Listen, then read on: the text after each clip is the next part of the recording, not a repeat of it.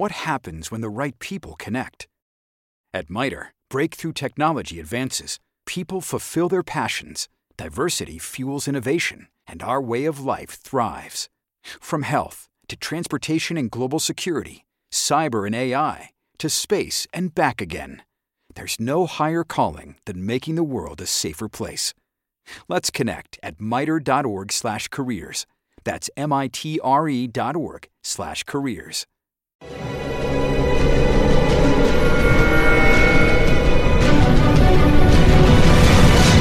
Yo documental.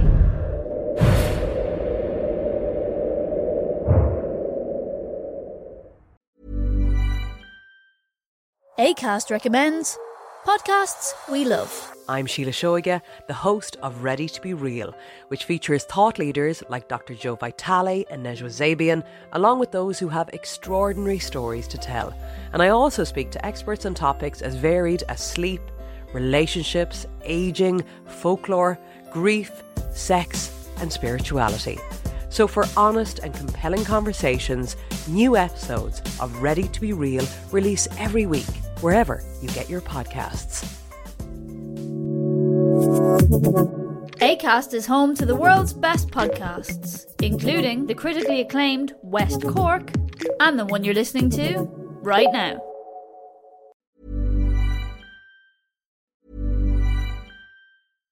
ACAST recommends podcasts we love. I'm Sheila Shoiga, the host of Ready to Be Real, which features thought leaders like Dr. Joe Vitale and Nejwa Zabian, along with those who have extraordinary stories to tell.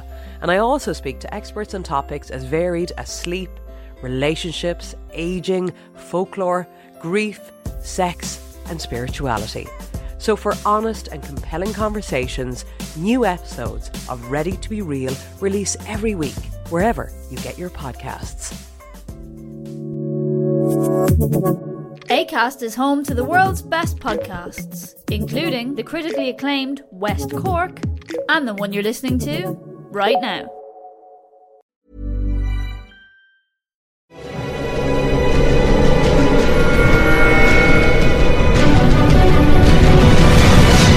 Yo documental.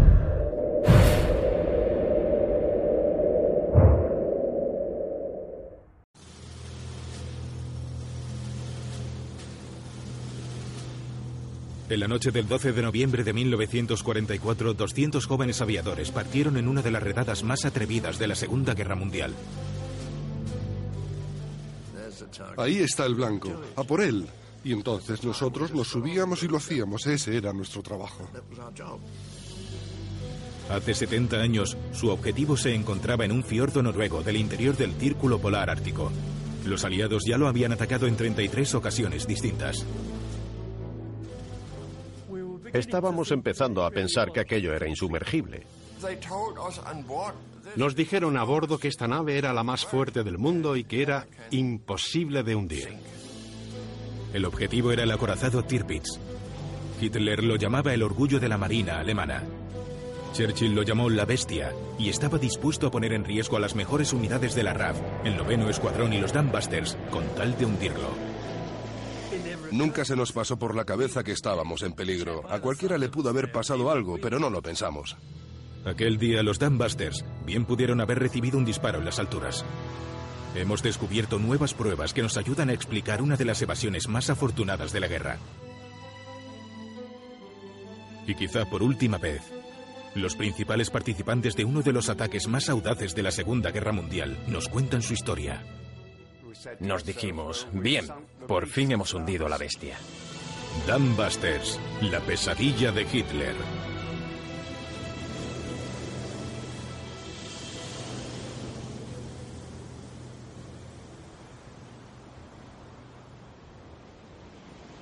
Setenta años después del hundimiento del buque de guerra Tirpitz, el historiador Patrick Bishop está explorando el fiordo noruego donde descansó por última vez. Parece, no sé, tal vez una de las placas de la nave. Como podéis ver, es fascinante. Todavía quedan algunos recuerdos dispersos del Tirpitz por aquí, después de tanto tiempo.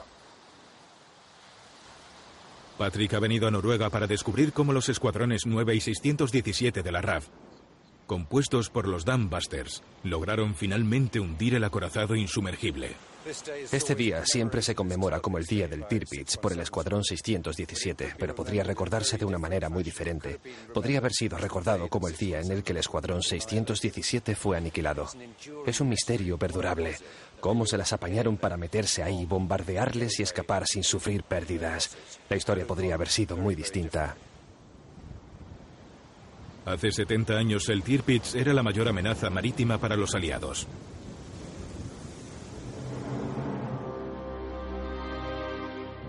Con una velocidad de 35 nudos, era más rápido que cualquier barco de guerra británico. Sus ocho cañones de 40 centímetros podían disparar a 17 millas de distancia, más allá del horizonte. Podía hundirte antes de que te enteraras. Su coraza era tan gruesa que las bombas convencionales rebotaban en ella. Un extraordinario barco gigante, el Tirpitz, fue construido como lo más insumergible que un buque podía ser. Cuando Hitler sacó el Tirpitz el 1 de abril de 1939 fue noticia en todo el mundo. El adolescente Tony Iveson se quedó fascinado cuando vio las imágenes. Me acuerdo que lo vi en un cine de York, donde vivía. Entre las noticias pusieron este acorazado enorme. Cuando lo vi con mi novia, no tenía ni idea de que algún día yo acabaría vinculado con el Tirpitz. Tony era parte de una generación que creció con la idea romántica de volar. Cualquier hombre joven del mundo quería viajar en avión. A veces, cuando llegaba el sábado noche y salías de fiesta, si alguna chica te preguntaba, ¿qué has hecho hoy? Le decías, he estado jugando con la muerte en el cielo. Tony, que ahora tiene 94 años, pilotó aviones Spitfire en la batalla de Inglaterra. Luego se unió a la fuerza de bombarderos de élite, los Dambusters.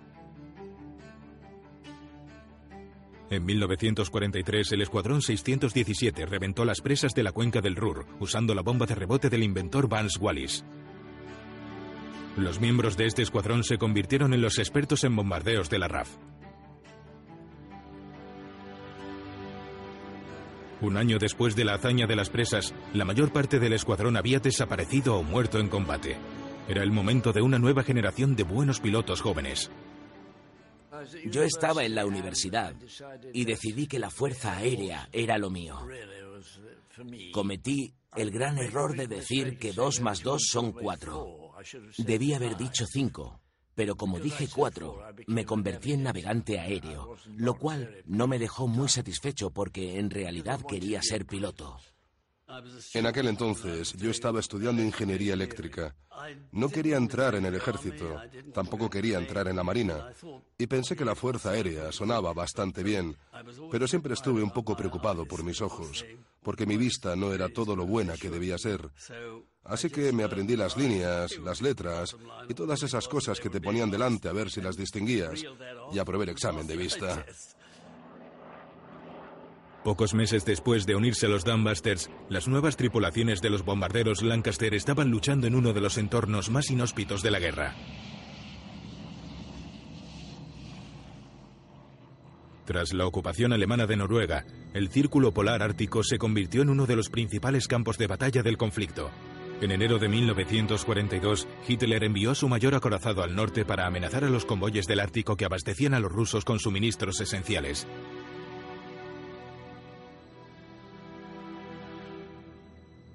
Churchill prometió a Stalin que mantendría ese sustento porque sin él, el esfuerzo de guerra soviético se derrumbaría. En junio de 1942, el mayor convoy del Ártico, de 35 buques mercantes, zarpó escoltado por 43 buques de guerra. Eran muy conscientes de que el Tirpitz estaba destinado a aparecer. La posibilidad de que ese barco saliera al mar era suficiente para crear lo que solo se puede describir como pánico. El rumor provocó que el almirantazgo emitiera una orden fatal. El convoy debía dispersarse. Eso significaba que toda esa escolta gigantesca que había reunido debía volver a casa y que los buques mercantes se quedaran solos. Esta fue una decisión extraordinaria. Y de todas las naves que partieron, solo 11 llegaron a puerto. No los hundió el Tirpitz, sino los submarinos alemanes y la Luftwaffe. Así que sin disparar un solo misil, el Tirpitz ya se habría notado una enorme victoria psicológica sobre los aliados. Esta pérdida, la del mayor convoy del Ártico, provocó una respuesta furiosa de Winston Churchill. Es imperativo destruir este barco. Es el objetivo marítimo actual más importante. Ningún otro se le puede comparar. Mientras los barcos de la Marina Real se necesitaban desesperadamente en el lejano oriente, los británicos lanzaron de todo al Tirpitz, incluyendo bombarderos, torpedos tripulados y submarinos enanos. En dos años hubo 31 intentos fallidos para hundir la amenaza fantasma. Así que Churchill llamó a los Dambusters para que terminaran el trabajo. Solo tenían dos meses para hundir el insumergible Tirpitz antes de que llegara el invierno ártico. Si fracasaban, la Marina Británica del Atlántico Norte tendría que esperar hasta la primavera. A los Dambusters se les unió el noveno escuadrón, uno de los más distinguidos en la RAF. Nos llamaron a una sesión informativa especial en Woodhall Spa, en la base de nuestros aliados, donde el comandante de ala, un hombre llamado Tait, nos llevó a una sala que estaba totalmente a oscuras. Así que sabíamos que se trataba de algo importante. Y él, que era un hombre bastante dramático, nos pidió a todos que nos sentáramos y luego, de repente, retiró la tela que cubría una maqueta que tenía delante. Y por supuesto, era el Tirpis. Todos contuvimos el aliento. La bestia estaba escondida en el extremo norte de Noruega, fuera del alcance de un ataque directo de los ingleses, por lo que a la RAF se le ocurrió un plan audaz. Nos dijeron que practicáramos mucho con los botes salvavidas, porque era el protocolo que se llevaba a cabo para salir de un avión cuando iba a aterrizar en el mar.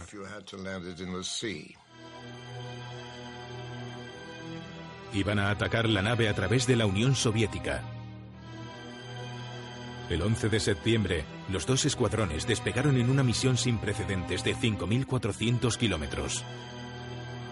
Primero viajaron 1.700 kilómetros hasta Rusia.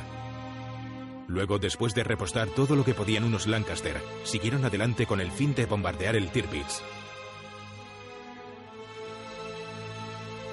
Entre sus bombas llevaban la nueva Talboy, de 9.000 kilos, creada por Vance Wallis. Era un arma de precisión revolucionaria. En las manos adecuadas, volaba como un dardo. La había diseñado Vance Wallis, así que no se tambaleaba como una bomba cualquiera.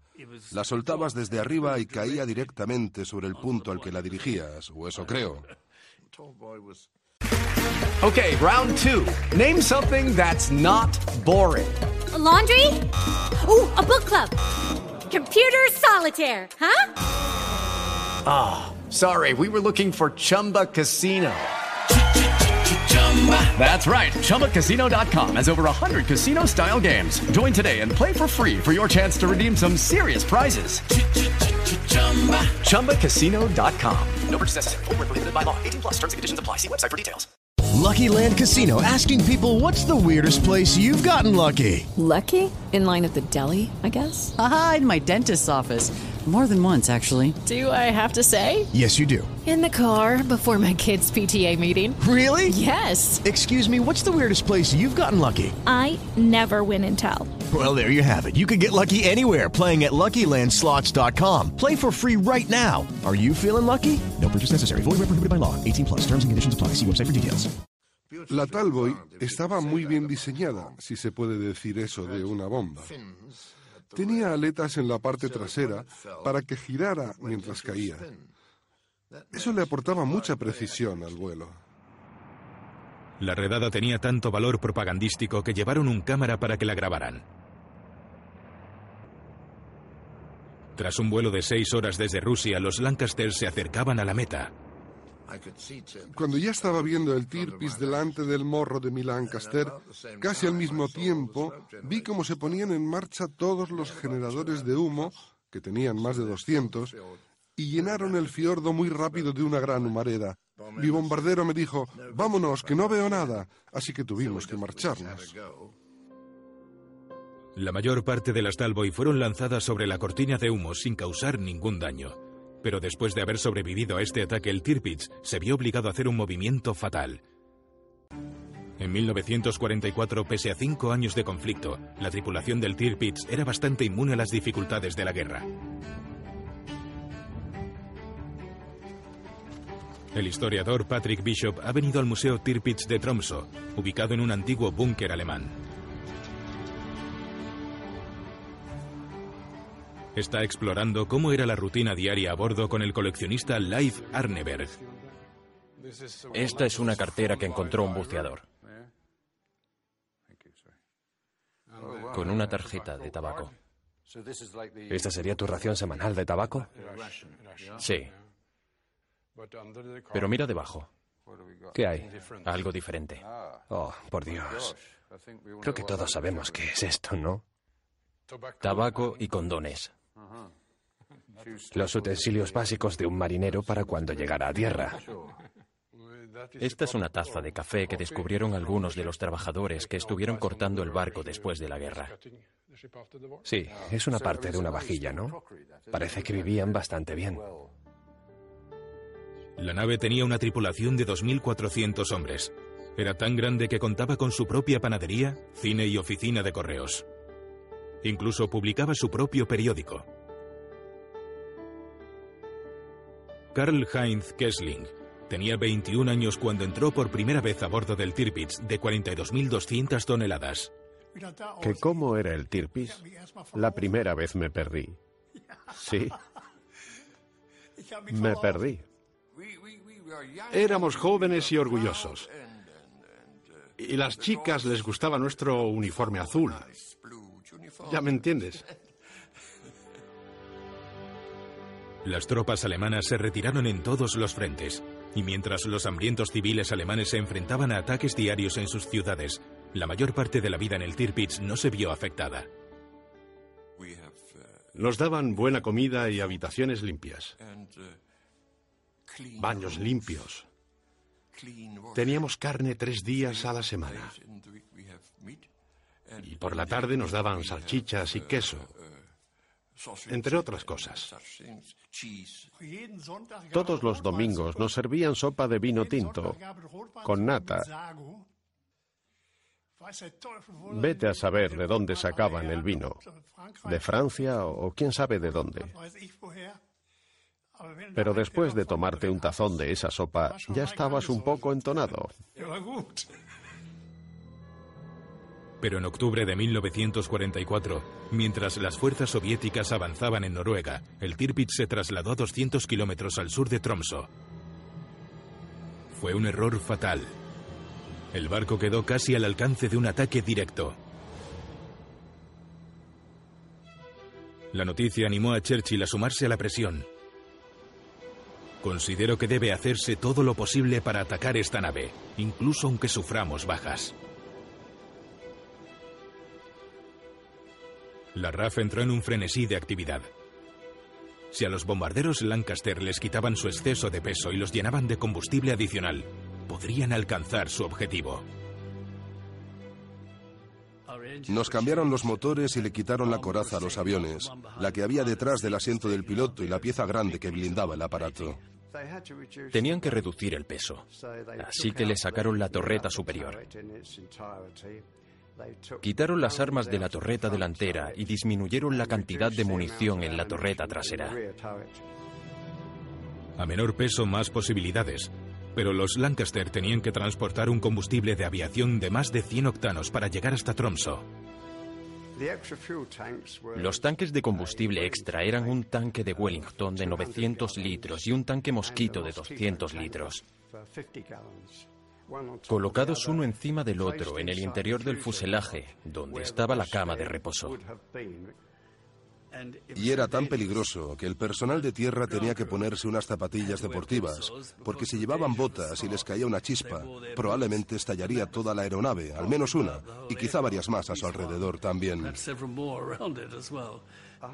Debo decir que pese a que todos los tanques de combustible estaban bien cerrados y no había ninguna señal de fuga, esos 100 octanos se seguían oliendo. Y era un olor que mareaba un poco. El 29 de octubre de 1944, los Lancaster reacondicionados de los escuadrones 9 y 617 despegaron en una misión de 13 horas. Estos aviones que ya no estaban blindados necesitaban pillar al Tirpitz por sorpresa. Cruzaron la costa noruega, donde sabían que había un hueco en el radar enemigo, y utilizaron a la neutral Suecia para ocultar su avance. Todo estaba preparado para enviar de una vez al Tirpitz al fondo del mar. Pero lo único que no podían controlar era el tiempo. A falta de 30 segundos para que comenzara el bombardeo, el Tirpitz estaba cubierto por un manto de nubes bajas. La mayoría decidió no lanzar bombas porque no había forma de ver al Tirpitz. Fue una grandísima decepción. Después de habernos preparado y habernos esforzado tanto para llegar ahí, estar en el punto correcto y en el momento justo, y luego no poder hacer nada. No voy a decir que fue frustrante porque no nos desanimó. Nos molestó, quizá. A pesar del fracaso de esta incursión, no hubo ninguna tregua. Se les ordenó que volvieran. No había tiempo para planificar una nueva ruta y había otra sorpresa reservada para ellos. Nos dijeron, lo siento muchachos, pero desde el último viaje los alemanes han movido dos escuadrones de cazas para que estén cerca del Tirpitz, en Bardufoss, Noruega. Esto nos hizo tragar saliva. Estábamos un poco asustados, porque no disponíamos de la torreta superior. Pero, como buenos chicos, obedecimos. Sin embargo, los últimos indicios sugieren que los Dunbusters y el Escuadrón 9 estaban más en peligro de lo que jamás imaginaron.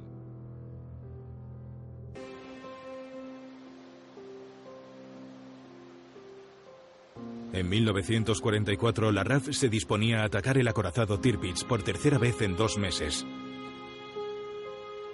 Los ingleses todavía confiaban en coger a los nazis por sorpresa, aunque iban a tomar la misma ruta. Pero las nuevas pruebas indican que los alemanes podrían haberles estado esperando. En la isla noruega de Andoya, el historiador Patrick Bishop está investigando la posibilidad de que los alemanes recolocaran algunos de sus radares antes de la tercera incursión.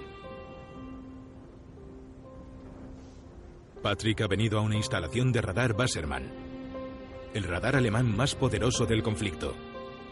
Ahora está con John Ronald Norheim, que ha traído una fotografía que sacó su padre al final de la guerra.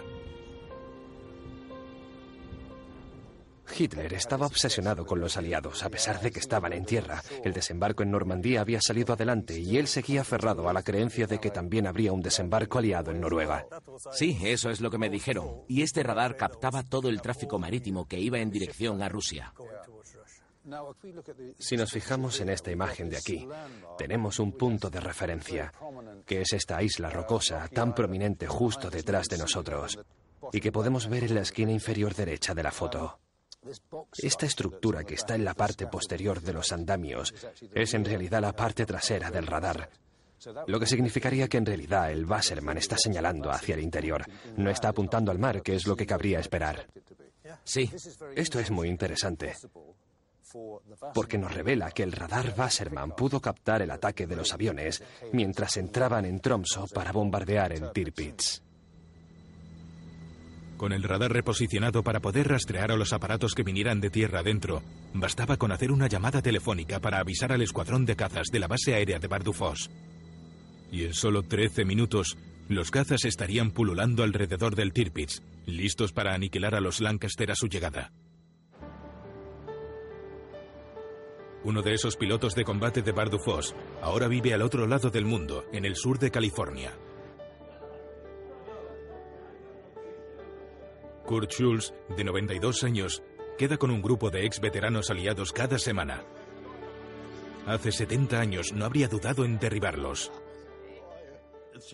Es una amistad que se ha forjado y estoy muy contento de que sea así, porque yo era el enemigo. Kurt empezó la guerra como navegante aéreo de bombardeo sobre Inglaterra. Pero más tarde se convirtió en piloto de combate. Le enviaron a un escuadrón de ases de combate ubicado en el interior del Círculo Polar Ártico. Acostumbrado a una disciplina férrea, se vio sorprendido por la actitud relajada que encontró allí. Llegué solo unos días después de que intentaran matar a Hitler. Y como ya sabéis, el saludo era así.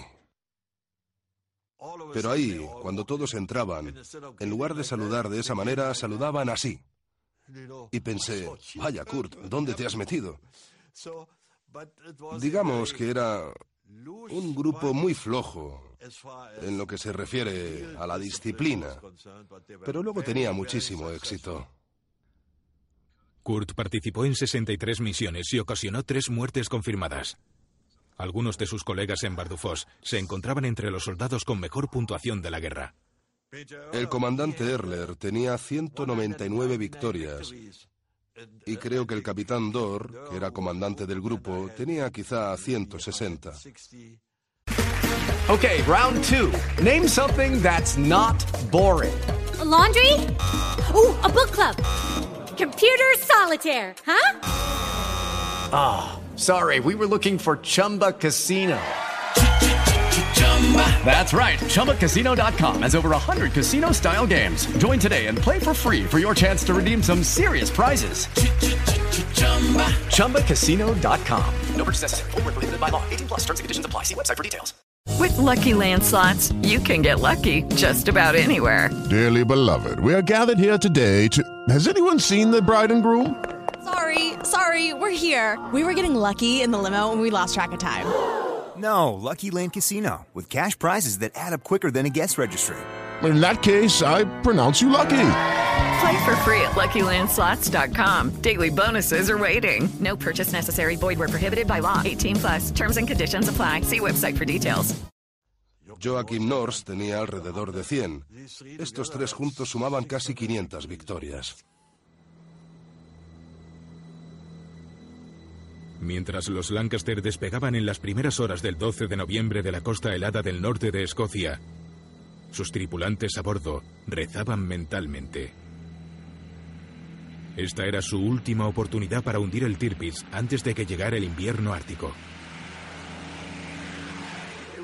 Hacía frío.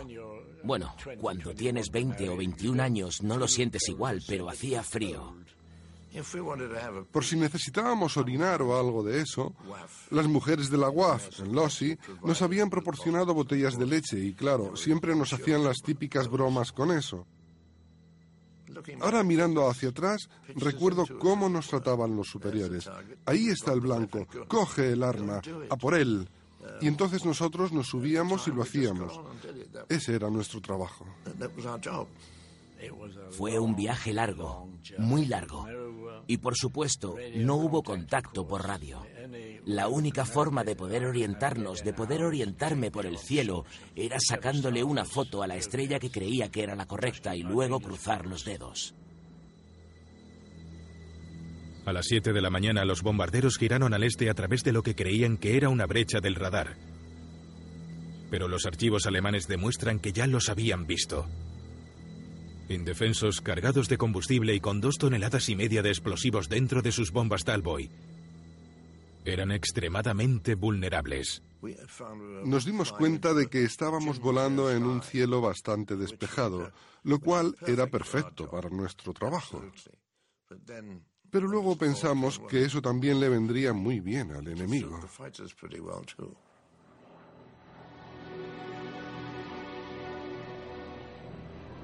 A las 7.40 los Lancaster comenzaron a viajar a su objetivo desde la neutral Suecia. El Tirpitz ya estaba recibiendo información confusa sobre avistamientos. Algunos hablaban de unos bombarderos que se dirigían a Rusia, otros los situaban unos 100 kilómetros al norte. Nadie alertó a la base aérea de Bardufos. Luego a las 8.09, el Tirpitz detectó en su propio radar a la fuerza de bombarderos que se encontraba a solo 30 minutos de distancia y que venía directamente hacia él. La alarma sonó por fin en la base aérea Bardufos a las 8.18. Es decir, más de una hora después de que los asaltantes hubieran sido vistos por primera vez. Seis minutos más tarde, los Lancaster iban a pocos kilómetros al este de Bardufos en su camino hacia el norte. Pensé, por Dios, espero que no se acerquen a nosotros. Como se nos pegara un 109 por detrás, quedaría muy poco de nosotros cuando dejara de acribillarnos con su cañón.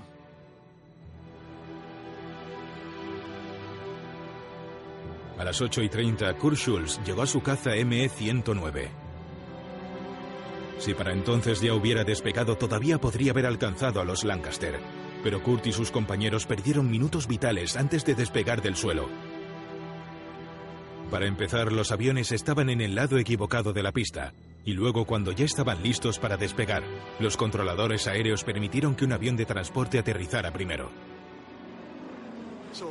La cuestión fue que venía un JU-52 que tenía que aterrizar en ese mismo momento, y eso nos hizo perder cinco minutos más.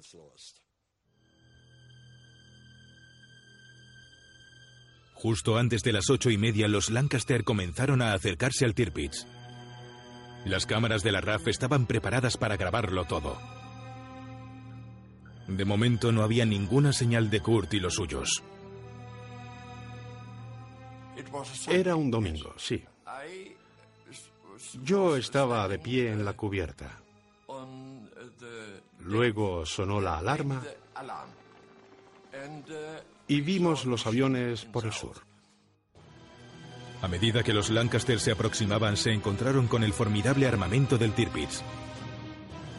El barco apuntó con sus enormes cañones de 40 centímetros a los asaltantes. Cada bala pesaba más de una tonelada. Las armas del Tirpitz tenían un alcance de 27 kilómetros. Incluso los cañones pesados se podían elevar para alcanzar a los aviones.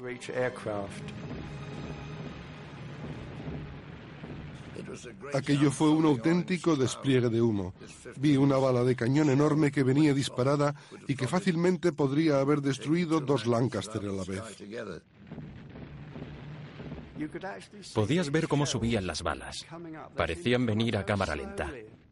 Era una visión fascinante. Nunca he vuelto a ver nada igual. Un minuto después, el resto de las defensas del Tirpitz abrían fuego sobre los atacantes. Mi puesto de combate era el del arma antiaérea. Hay que quitarse el sombrero ante los artilleros alemanes. Habían calculado la altitud perfectamente. Nosotros estábamos a 4.600 metros y el fuego antiaéreo estaba llegando exactamente a ese nivel. Pero tuvimos la suerte de que dispararon un poco pronto. El fuego antiaéreo nos pasaba por delante, a solo unos cuantos metros de distancia. Cuando el combustible de un tanque de 900 litros se agota, es cuando se convierte en peligroso porque, como en ese instante te alcance un poco de fuego antiaéreo, se toparía con el combustible vaporizado en las alturas. ¿Que cómo me sentía? Debo admitir que en ese momento estaba un poco emocionado y solo pensaba, Dios bendito, ojalá no nos alcancen. Tuve que posicionar el avión de modo que la bomba fuera a dar en el blanco, que a 4.500 metros de distancia, ese buque gigante a mi bombardero debió de parecerle un juguete, a pesar de que medía más de 200 metros de largo. La primera Talboy fue lanzada a las 8.41 y acertó de pleno.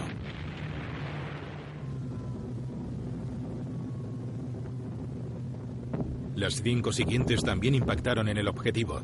Tres fallaron por poco y una salió desviada. Sí, podías verlas caer y casi parecían dardos, porque las habían pintado de un color verde brillante. Y la imagen era bastante agradable cuando mirabas cómo impactaban ahí abajo. Superaban la velocidad del sonido, así que os podéis imaginar lo que sintieron esos pobres marineros mientras les caían un par de bombas encima. Cuando esa monstruosidad viene contra ti, Simplemente no puedes respirar. Es como si alguien te hubiera quitado el aire.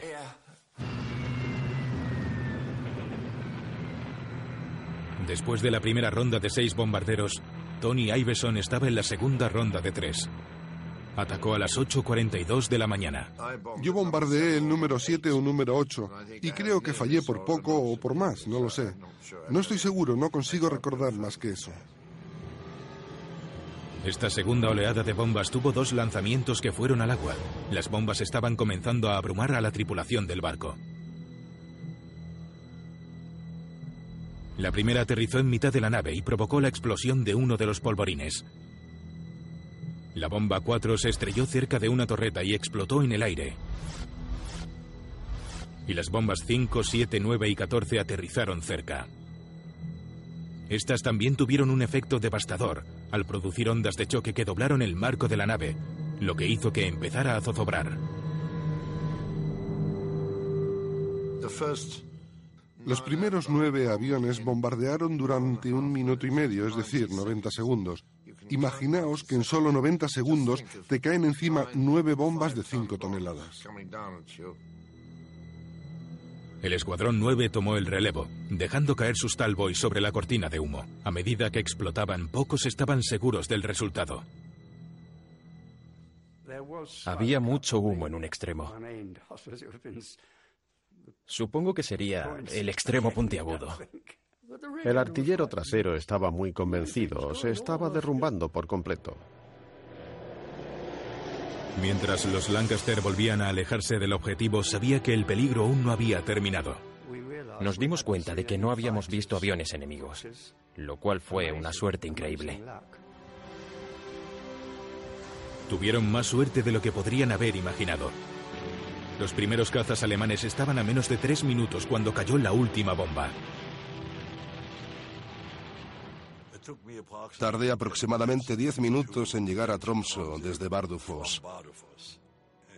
Cuando aparecí, el Tirpitz ya se estaba hundiendo. Así que me di la vuelta y volví. No podía hacer nada. A Kurt se le habían escapado los indefensos Lancaster. Todos sus tripulantes regresaron a casa a salvo. ¿Fue suerte? ¿O tuvieron que ver otros factores?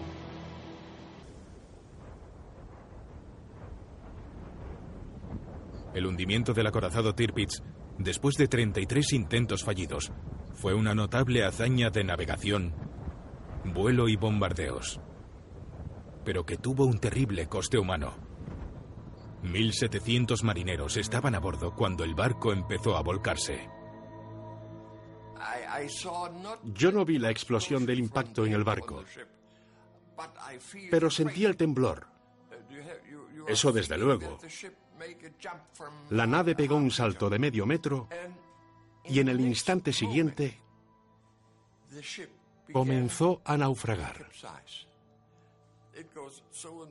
Empezó a hacer así, hasta quedar colgando por aquí, en esta posición. Y yo me tiré al agua y me puse a nadar en dirección a la costa. El agua estaba grasienta y llena de cuerpos, flotando boca abajo.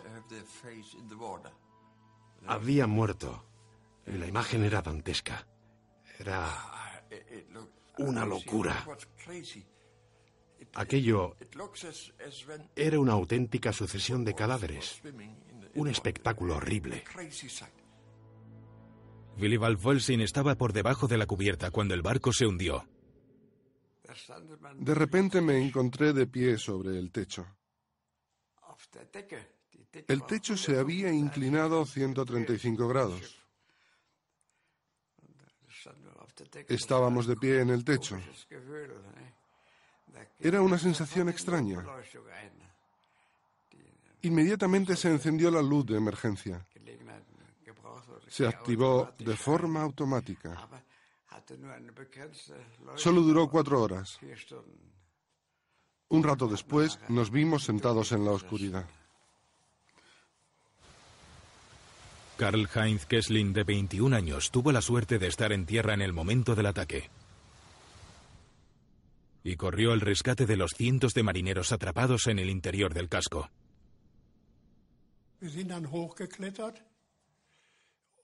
Subimos con el teniente Sommer. Teníamos pintura y pinceles y marcamos los lugares donde la gente estaba atrapada.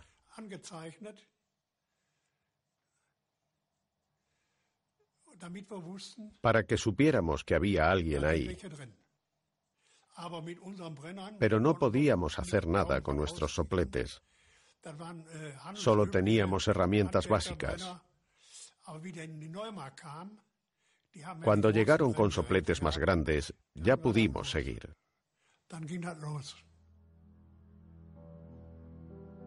Mientras subía la marea, los compartimentos comenzaron a llenarse de agua.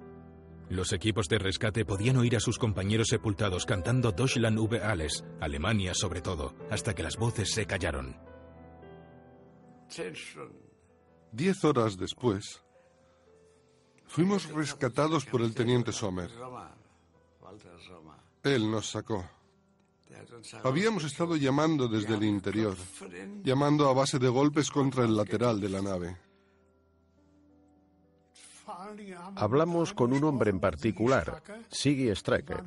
Había 20 hombres allí con él. Dijo, sacadnos de aquí, que nos estamos hundiendo. Cuando la marea alcanzó su punto más alto, no se les volvió a oír. Habían muerto.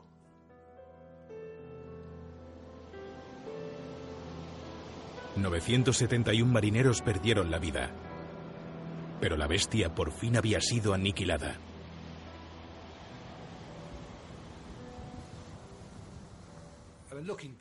Cuando miramos atrás, es asombroso que los asaltantes lograran salirse con la suya. Si uno piensa en ello, eran los defensores los que tenían todas las posibilidades a su favor. Tenían el escuadrón de cazas muy cerca, que al parecer cumplían con el trabajo específico de velar por el Tirpitz. Tenían los sistemas de radar, que al parecer estaban apuntando hacia el interior.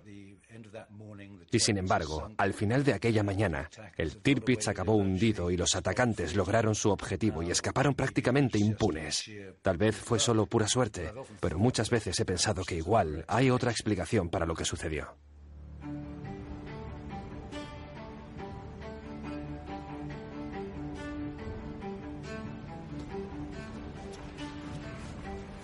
En la isla de Andoya, Patrick está siguiendo una nueva pista que podría explicar por qué los cazas alemanes no llegaron a tiempo. Va a verse con un residente local, el periodista Sander Petersen.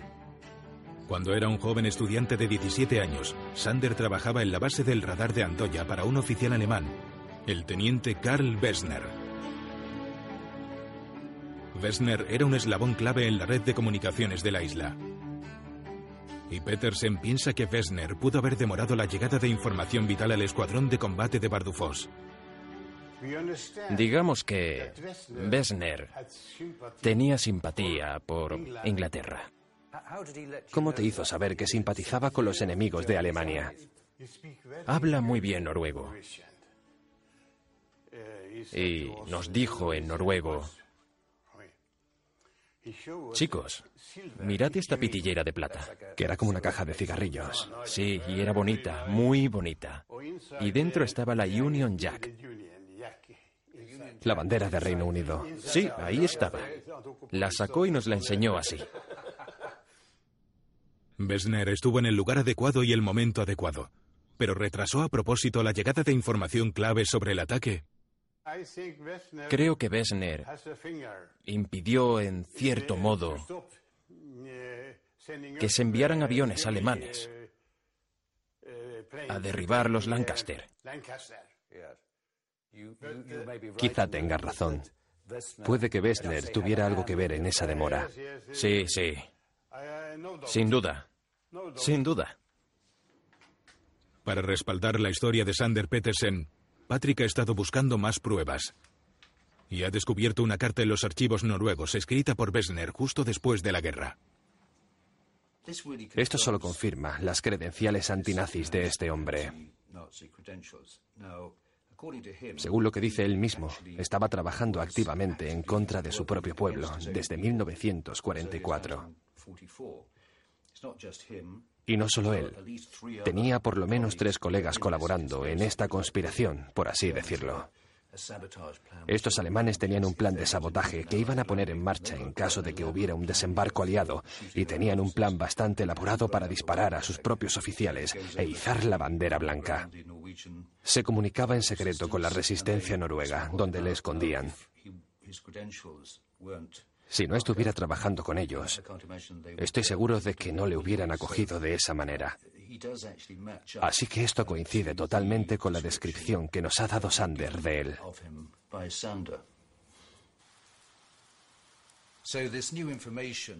Esta nueva información abre la posibilidad de una nueva teoría interesante. La de que un alemán intervino en una importante operación de guerra, actuó del lado de los aliados y tuvo un efecto importante en el resultado. Tras oír la noticia de que por fin habían destruido a la bestia, Churchill escribió a Stalin. Los bombarderos de la RAF han hundido el Tirpitz. Alegrémonos juntos.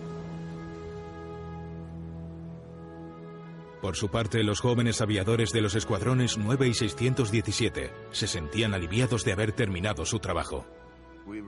En realidad no supimos que habíamos hundido la nave hasta que volvimos a estar cerca de la base y nos lo contaron. Enviaron una señal para decirnos que la habíamos exterminado. Sí, fue una sensación maravillosa. La llamaban la bestia de Churchill. ¿No es así? Así que nos dijimos, bien, por fin hemos hundido a la bestia. Es una experiencia muy interesante hablaros de algo que sucedió hace casi 70 años. Y eso que solo tengo pequeños destellos de recuerdos.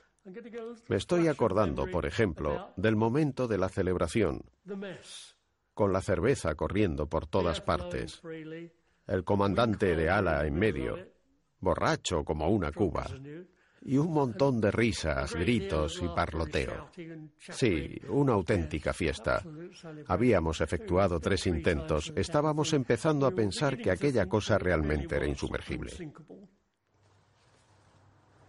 Frank Tilly y Basil Fish aprovecharon que tenían el fin de semana libre para hacer una escapada al Palladium de Londres y ver al cómico Tommy Trinder. Recuerdo que Tommy Trinder hizo un chiste sobre el Tirpitz y nosotros, que estábamos ahí sentados, nos sentíamos satisfechos de nosotros mismos, el viejo Basil y yo. Hace 70 años, Kurt Schulz casi derriba a Tony Iveson en los cielos del norte de Noruega.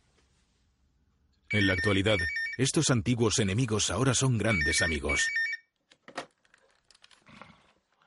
Hola.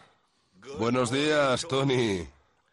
Hola, Kurt. Me alegro de volver a hablar contigo, solo una semana después de tu nonagésimo cuarto cumpleaños.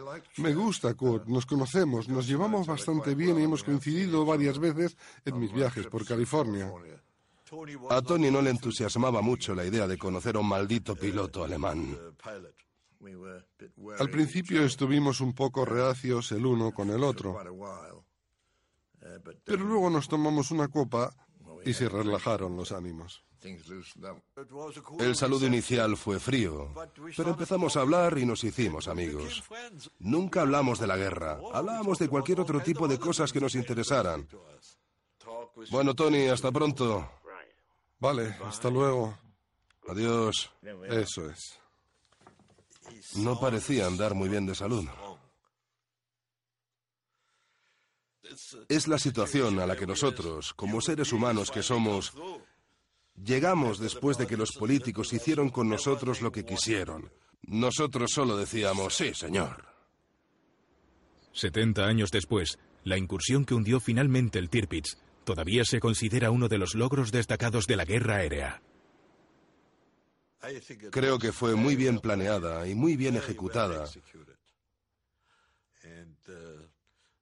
Porque lanzar esas bombas tan grandes en aquel círculo tan estrecho y acertar en el barco fue una hazaña.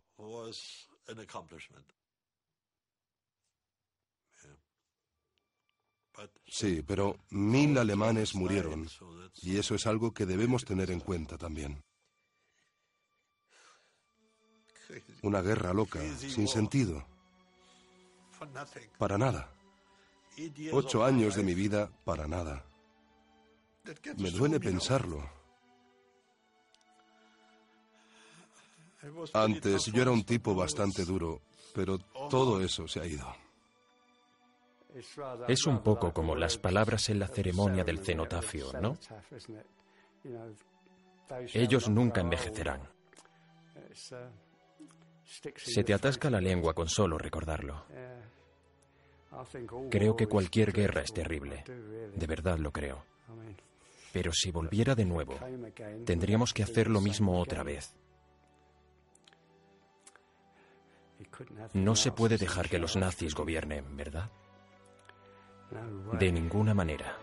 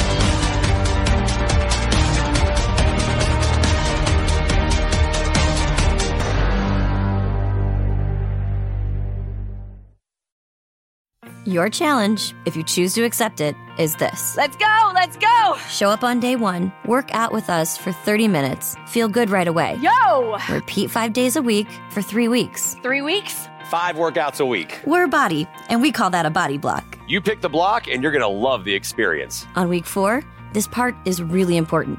Take the week off. Seriously, we mean it. Rest, go on vacation, or try something new. Maybe some yoga. Notice you're not holding on to any tension here. Or a dance class. Get sexy with it, Daddy. You do you. And then start again. Be committed to this process. Choose a new body block each month. Get a new challenge each month. Have fun every day. Avoid burnout. You're not going to quit on yourself today. This is how you reach your goals. You in? There is nothing that we can't do if we work together. Sign up for your first body block today. Visit body.com for a free trial. That's B O D I.com. Are you ready to get started?